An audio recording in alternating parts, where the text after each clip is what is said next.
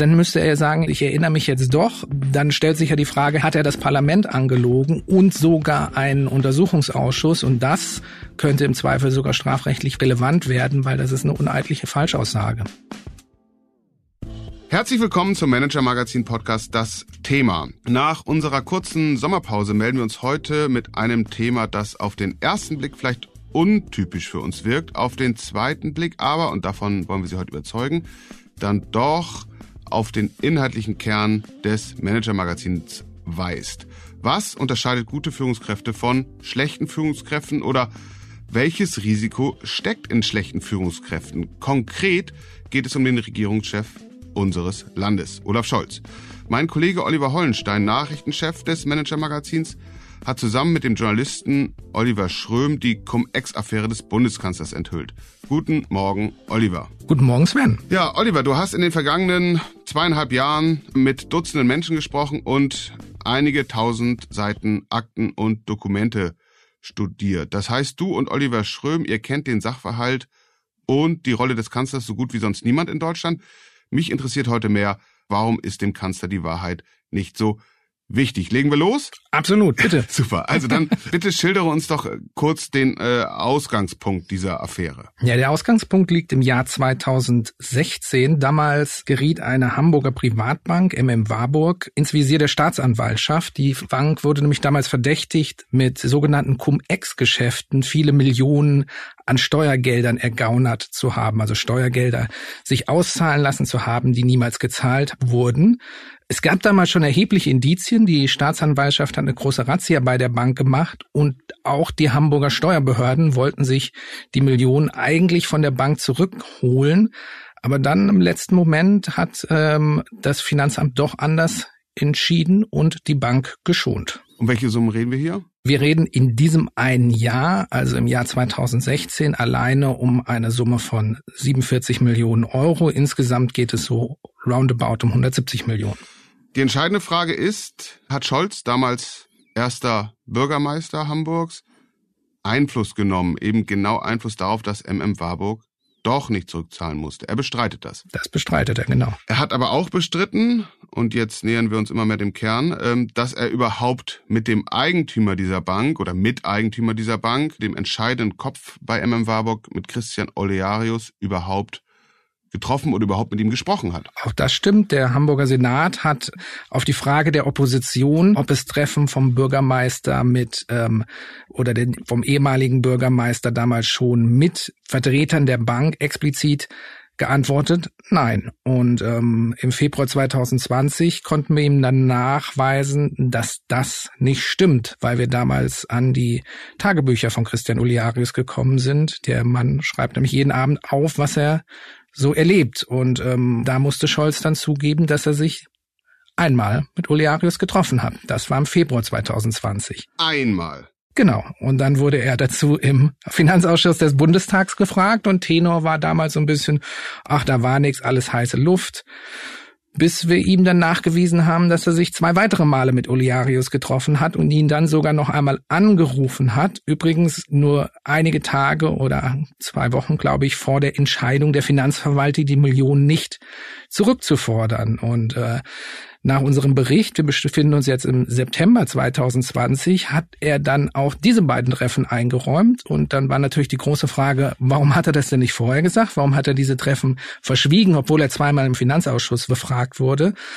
Dann war die Antwort, äh, er erinnert sich einfach nicht mehr an die Treffen. Und dann habt ihr ihm kürzlich nachgewiesen, dass er sein Erinnerungsvermögen möglicherweise unterschätzt. Ja, das stimmt. Äh, wie schon gesagt, im Sommer 2020 zwischen diesen Enthüllungen wurde er ja befragt im Finanzausschuss. Also damals war ein Treffen bekannt, die anderen beiden noch nicht. Und äh, damals gab es eine vertrauliche Sitzung des Bundestagsfinanzausschusses, extra vertraulich unter erhöhten Geheimhaltungsgründen, damit sich äh, Scholz offen reden kann und sich nicht hinter dem Steuergeheimnis ähm, zu verstecken. Dieses Protokoll ist extrem gut ähm, versteckt bis heute, obwohl es diverse Versuche gab, es zu veröffentlichen. Und äh, vielleicht hat das auch einen Grund, denn ähm, wir haben Einblicke in Teile des Protokolls bekommen und ähm, das ist schon interessant, weil im Sommer 2020 erinnerte er sich so an manches beiläufige Treffen mit äh, Christian Oliarius, also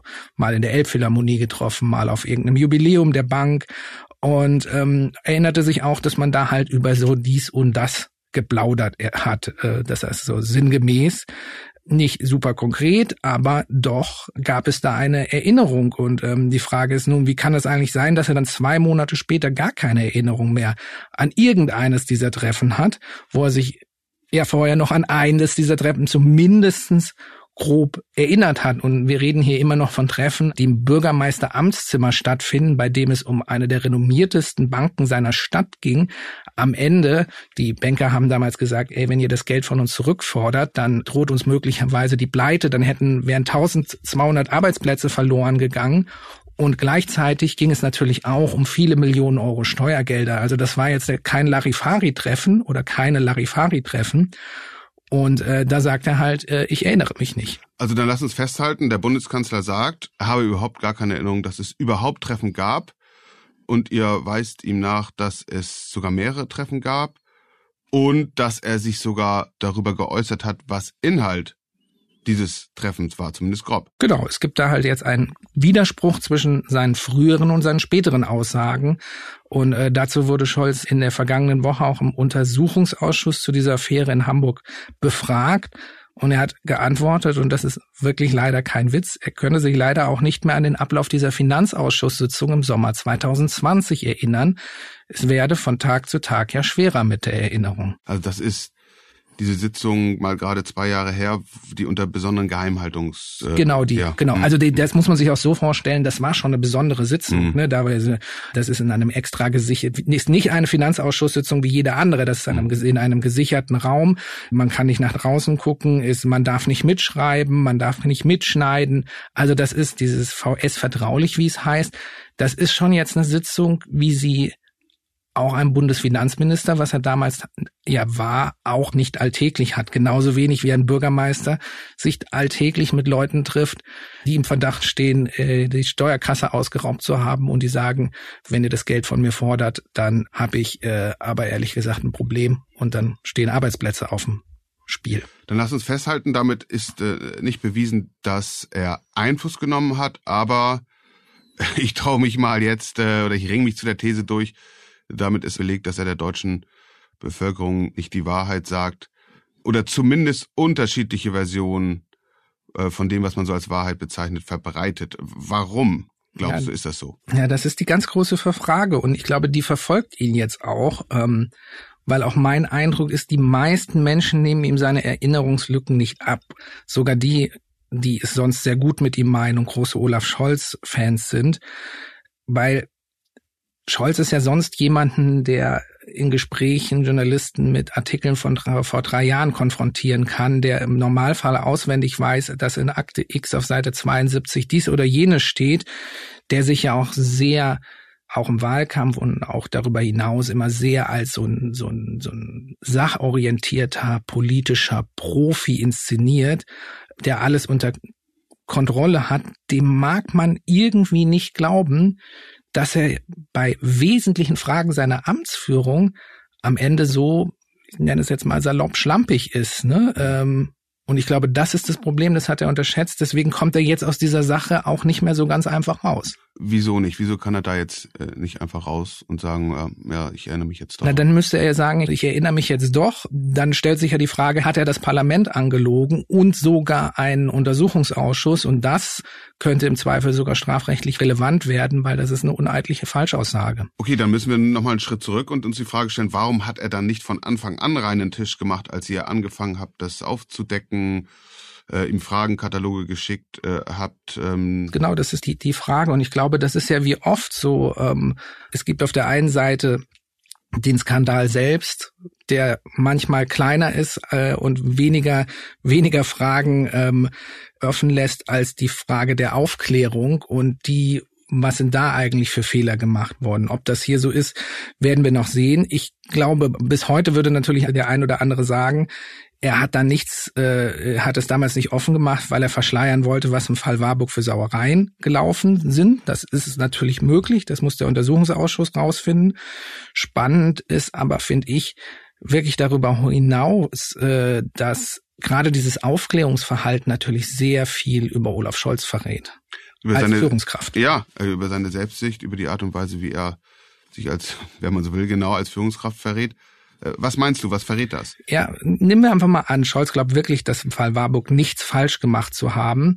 Dann hat er einen riesigen politstrategischen Fehler gemacht, indem er die Treffen nicht eingeräumt hat. Du hast es schon gesagt und sich auf, später dann auf Erinnerungslücken berief. Warum hat er das gemacht? Also womöglich dachte er, die Treffen mit den Bankiers, die sehen irgendwie komisch aus, das möchte ich nicht. Dass die öffentlich werden, das verschweige ich besser. Aber das ist sozusagen Taktik im besten Fall statt äh, Transparenz. Genau, Scholz pflegt ja, wir haben es eben schon gesagt, so ein Image hochseriöser, intellektueller Politprofi. Da steckt ja eine Grundbotschaft hinter, die ja sich im Wahlkampf auch sehr, sehr stark damit gearbeitet hat. Ich bin der euer Bundeskanzler, mit ihr könnt ihr in Deutschland ruhig schlafen.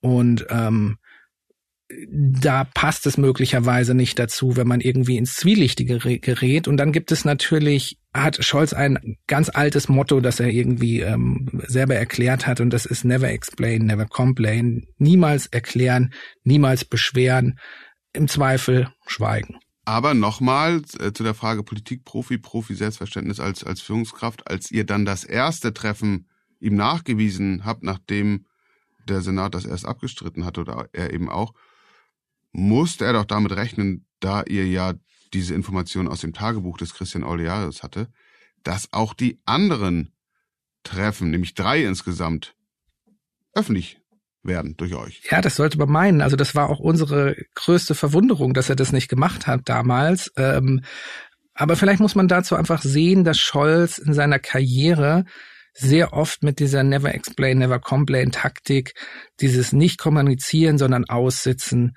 großen Erfolg hat. Er weiß natürlich ganz genau, wie unsere Mediendemokratie funktioniert. Ne? Die Medienblase rennt einem Thema hinterher. Das wird groß, will ich sagen, aufgebauscht, aber aufgemacht. Und ähm, in drei Wochen ist das Thema weg. Ich glaube, so bringt er sehr stark auf die Welt und länger recherchiert ohnehin kein Mensch dazu. Und ich glaube, das ist so ein Erfolgsgeheimnis von ihm, so lange, dass er überhaupt so lange Karriere machen könnte. Man muss sich nur die letzten Jahre eigentlich anschauen. Ne? Also das ist ähm, die Hamburger unter unseren Hörern, Hörern werden das wissen. Also 2015 beispielsweise hat Scholz hier für die groß dafür geworben, dass sich Hamburg auf Olympische Spiele bewirbt. Das war seine große Stadtentwicklungsvision, für die er monatelang durch die Stadt gezogen ist. Und dann haben am Ende gab es eine Bürgerbefragung, die Hamburger haben dagegen gestimmt. Das war eigentlich ein Misstrauensvotum genau gegen den Bürgermeister. Was hat Scholz gemacht? Der hat das ignoriert und eigentlich weitergemacht wie äh, zuvor und ein Jahr später war das mehr oder weniger vergessen. Es gab dann 2017 beispielsweise den G20-Gipfel, ähm, wo Scholz vorher beschwichtigt hat, äh, wir haben ein super Sicherheitskonzept, hier wird nichts passieren.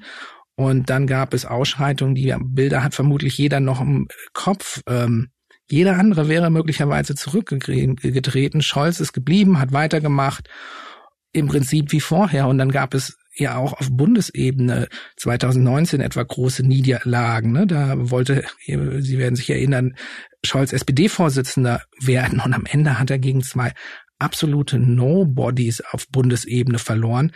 Jeder andere wäre vielleicht zurück getreten. Scholz blieb und hat weitergemacht wie vorher. Und ich glaube oder weiß auch, dass viele, die ihn besser kennen, ähm, das so sagen, einfach weil er überzeugt ist, es richtig zu machen und am Ende auch besser als andere. Das Motiv ist natürlich nicht vielleicht ganz neu, also bekannt ja der Spruch von Konrad Adenauer, dem ersten Kanzler der Bundesrepublik, der hat mal gesagt, was kümmert mich mein Geschwätz von gestern? Also offensichtlich braucht man auch die Eigenschaft dann Negativerfahrung mal abzuhaken und natürlich ein robustes Selbstbewusstsein. Das glaube ich auch. Wenn man Macht um der Macht willen erhalten will, ist das so. Das ist mit Sicherheit eine extrem hilfreiche Eigenschaft. als Politiker. Die Frage ist, was lernt man auch inhaltlich in solchen Situationen daraus? Und ähm, weil es ist eben gleichzeitig ähm, eine gewisse Abgeschlossenheit nach außen, bei der Impulse am Ende nur noch schwer wahrgenommen werden. Im besten Fall lässt man sich nicht von kurzfristigen Stimmungen beirren. Im schlechtesten Fall beharrt man auf sehr, sehr lange auf Irrtümern, die man korrigieren könnte. Also es ist ja da im Zweifel keine Anpassung von politischen Positionen mit verbunden gewesen. Also gerade wenn man G20 sagt, hat Scholz selbst im Ende äh, danach ja noch gesagt, also falsch gemacht. Es tut mir leid, dass das schiefgelaufen ist, hat er dann irgendwann gesagt, nachdem ihn viele davon überzeugt haben, dass das wohl besser wäre. Aber Fehler haben wir am Ende nicht gemacht. Also, und wenn man, wenn ich sage, ich habe keine Fehler gemacht, was habe ich denn daraus gelernt? Und ich glaube, das ist so ein bisschen der, die Kernfrage, wie weit, wie weit Scholz da in solchen Fällen auch lernfähig ist und sich offen für, für Impulse von außen zeigt. Olaf Scholz wird ja oft, was heißt vorgeworfen, das sind ja auch oft Menschen, die dieses Argument nennen, die ihm so zumindest mal halb wohlgesonnen sind. Er sei einfach nur ein schlechter Kommunikator und er hat das im Fall Warburg einfach irgendwie nur schlecht kommuniziert. Ja, genau, das ist ja, das ist ja total oft, also auch in der Ukraine-Krise wurde ja oft gesagt, ja, eigentlich macht er doch alles richtig, der kommuniziert nur nicht so gut.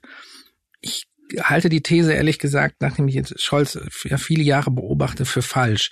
Ähm, Scholz weiß eigentlich ganz genau, wie Kommunikation funktioniert.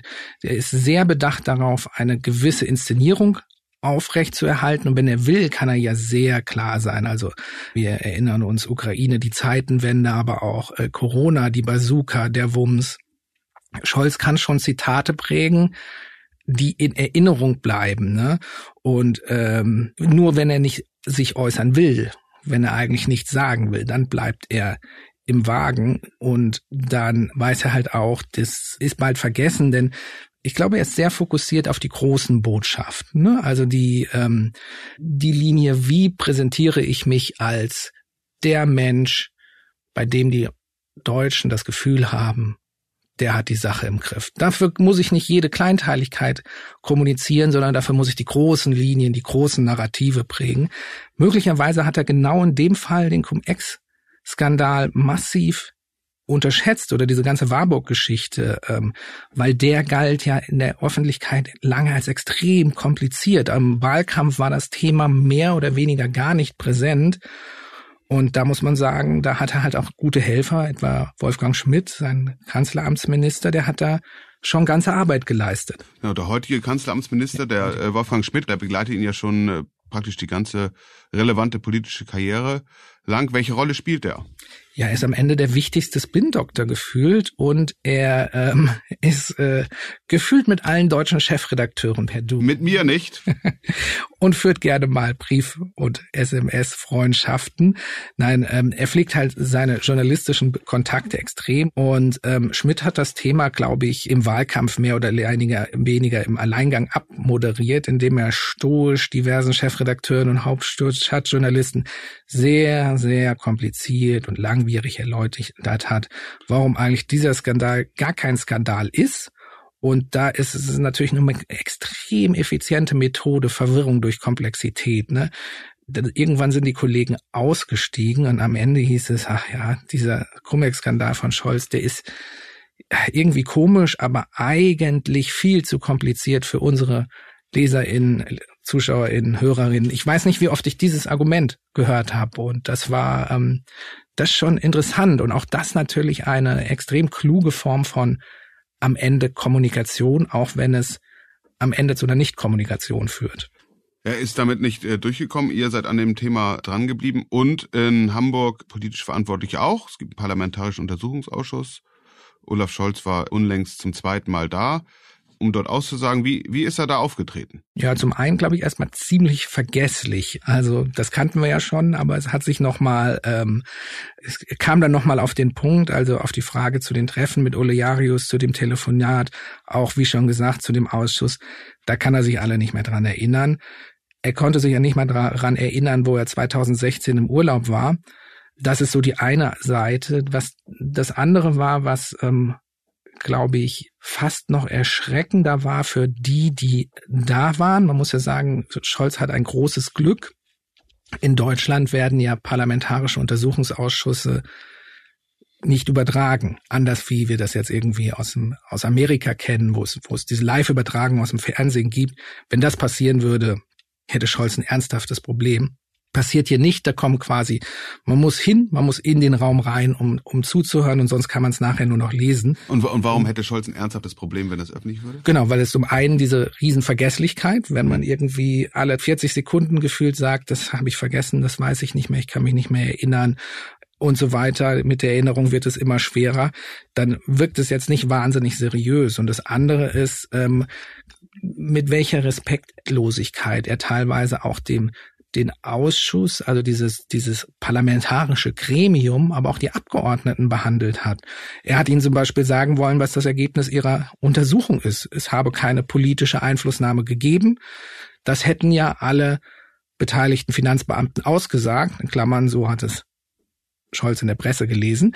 Und, und deswegen müsse der Ausschuss doch jetzt auch mal Schluss machen und solle bitte aufhören, da weiter in diesem Fall rumzuwühlen.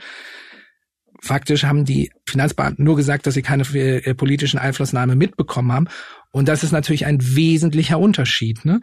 Kann es jemand wirklich hundertprozentig ausschließen oder hat er nur mitbekommen, dass es in meinem Bereich etwas nicht gegeben hat? Ja, und Olaf Scholz ist ja gelernter Jurist, der äh, muss es qua Ausbildung eigentlich äh, gelernt haben, auf genau diese kleinen Unterschiede zu achten.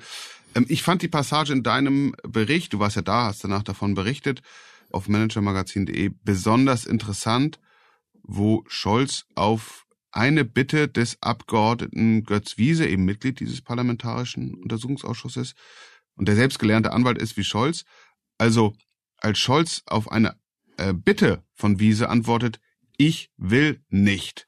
Was war da geschehen? Ja, das war eine von mehreren skurrilen Szenen. In dem Moment ging es eigentlich um eine der Kernfragen des Ausschusses. Wir wissen inzwischen ziemlich viel, was wann wo im Herbst 2016 rund um diese Warburg-Entscheidung passiert ist. Scholz sagt, es wurden keine Beweise für eine politische Einflussnahme gefunden und was er meint am Ende ist, es wurden keine Beweise für eine direkte Weisung gefunden. Also salopp gesagt, es gibt da keine Mail, äh, liebe Steuerverwaltung, Warburg darf nicht sterben, liebe Grüße, euer Olaf. Das ist aber auch verhältnismäßig unwahrscheinlich, dass es eine solche Mail oder eine solche Anweisung gibt, zumal Olaf Scholz auch noch offenbart hat in dem Ausschuss, dass er alle Mails ohnehin immer sofort löscht, die er bekommt. Das wäre in der Tat skurril, aber zurück zur Frage von, von Wiese. Ja, das klingt im Kern geht es um die Frage, was ist eigentlich Einflussnahme? Wir wissen, Scholz hat Olearius angerufen und ihm geraten, ein Schreiben, wo sich der Banker damals sagte, hey, wenn ihr das Geld von uns zurückfordert, dann haben wir ein Problem, dann stellen wir eine Existenzgefahr. Er hat ihn angerufen und gesagt, hier gibt das Schreiben bitte an mein Finanzsenator weiter. Das war damals Peter Tschentscher, der heutige Bürgermeister. Und äh, der CDU-Abgeordnete Götz Wiese im wahren Leben übrigens äh, Steuerprofessor, hat Scholz nun gefragt, ob nicht so ein Rat an Olearius schon eine Einflussnahme sei. Und das hat Scholz dann zurückgewiesen und dann hat Herr Wiese nochmal nachgehakt, können Sie das begründen? Hat Scholz gesagt, das muss ich nicht. Und hat Wiese gesagt, ich bitte Sie darum. Und dann hat Scholz gesagt, ich will nicht. Was glaubst du, warum, warum sagt er nicht, was er denkt oder meint? Ich glaube, er hatte in dem Moment das Gefühl, er hat schon 20.000 Mal gesagt, dass er, ähm, also das war irgendwie einer seiner Standardsprüche, ähm, ich weiß es nicht, ich kann mich nicht mehr erinnern und es nützt jetzt nichts, darüber zu spekulieren, was damals passiert ist. Das ist äh, natürlich, also das ist natürlich ein wirklich bedenkenswertes Aufklärungsverständnis. Ich erinnere mich nicht und Leute, die versuchen, das zu rekonstruieren, denen sage ich, spekulieren das ist doch jetzt auch Quatsch. Und im Kopf ist immer dieses mechanische Bild, solange ihr nicht diesen einen Zettel findet, ist nichts nachgewiesen. Ihr spekuliert nicht, ihr rekonstruiert in eurem Buch, ihr seid in den letzten Zügen. Wann erscheint es? Am 11. Oktober, also in ein paar Wochen und wir sind da gerade beim finalen Fact-Checking. Das machen wir ganz im bewährten MM-Prinzip. Also jede einzelne Aussage wird nochmal überprüft, ob sie belegbar ist. Und das macht ja tatsächlich auch was, wo wir uns sehr freuen, unser hochgeschätzter Kollege Dennis Bark hier aus der MM-Doc. Dann wird es in der Tat wasserdicht sein ähm, und viel Wasserdruck aushalten können auch. Äh, wir wollen noch mal ganz klar festhalten, Olaf Scholz beteuert seine Unschuld, kein Staatsanwalt ermittelt gegen ihn und wir Journalisten haben natürlich, wenn wir Thesen ähm, aufstellen, auch sowas wie eine Beleg- oder Beweislast, das ist ja völlig klar. Wir haben heute viele der Beweise und Belege angesprochen. In dem Buch kommen dann noch mehr. Wir haben einen Themenschwerpunkt äh, bei uns auf managermagazin.de, wo man viel, viel nachstudieren kann schon. Du finalisierst jetzt das Buch zusammen mit Oliver Schröm, jetzt wo du mehr oder weniger das ganze Bild hast oder sehr große Teile des Bildes. Was glaubst du, also was vermutest du eindeutig? Wir sind hier im Rahmen der Vermutung. Hat Scholz Einfluss genommen? Ja, die Frage muss natürlich jetzt am Ende der Untersuchungsausschuss klären und sie ist halt extrem abhängig davon, was man eigentlich, wie man politischen Einfluss definiert. Und ich glaube, man muss am Ende ein paar Ebenen auch in diesem Ausschuss auseinanderhalten. Der einfachste Bereich ist die politische Verantwortung, also die Frage, wie waren die Behörden damals aufgestellt, die damals mit diesem Fall Warburg umgingen. Und äh, da muss man sagen, hat der Ausschuss ein relativ eindeutiges Ergebnis, würde ich sagen, nicht richtig gut die Beamten waren nicht gut ausgebildet in diesen Bereichen, sie waren unterbesetzt und sie haben eigentlich nicht die Manpower gehabt, um Steuerbetrug richtig zu bekämpfen. Also das finde ich ist erstmal erstmal die politische Verantwortung auf unterste Ebene und diesen Schuh müsste sich Scholz und auch sein Nachfolger Peter Tschentscher mindestens anziehen, zu sagen, okay, wir waren damals nicht optimal aufgestellt. Schon das würden sie bestreiten. Ich glaube, es gibt dann eine zweite Ebene, das ist so eine Art persönliche Verantwortung. Also was hat Scholz eigentlich persönlich gemacht? Und da würde ich immer sagen, wenn sich ein Bürgermeister in einem Steuerfall neutral verhalten will, dann trifft er sich nicht mit einem Bürger, der sich von ihm Hilfe in dem Steuerfall erhofft. Und da kann man natürlich viele Fragen stellen. Ne? Äh, warum trifft sich ein Bürgermeister überhaupt mit jemandem mehrfach, der im Verdacht steht, die Staatskasse um mehr als 100 Millionen Euro betrogen zu haben? also mehrfach einem entscheidenden Treffen allein, ohne irgendwelche Zeugen aus der Verwaltung, spricht auch explizit mit ihm über dieses Thema. Warum gibt er ihm dann noch Tipps, also sich beispielsweise an Peter Tschentscher zu wenden? Und warum sagt er später darüber nicht die Wahrheit? Also das ist diese persönliche Verantwortung. Diese Fragen muss sich Scholz jetzt gefallen lassen. Das ist seine persönliche Verantwortung in diesem Fall. Und die kann man aus meiner politischen Sicht auch nicht wegreden, sondern da kann man, habe ich als Wähler Zweifel daran, ob dieser Mann als Führungspersönlichkeit und besonders als Kanzler geeignet ist. Und im dritten Fall kommt das, was du dann schon angesprochen hast, ähm, das ist dann die strafrechtliche Frage. Das ist natürlich viel komplizierter. Was daran ist überhaupt strafrechtlich relevant? Hätte er Einfluss? Wäre es verboten gewesen, Einfluss zu nehmen oder wäre es nicht verboten gewesen? Wäre es strafrechtlich verboten oder nur gewesen oder politisch nur unklug?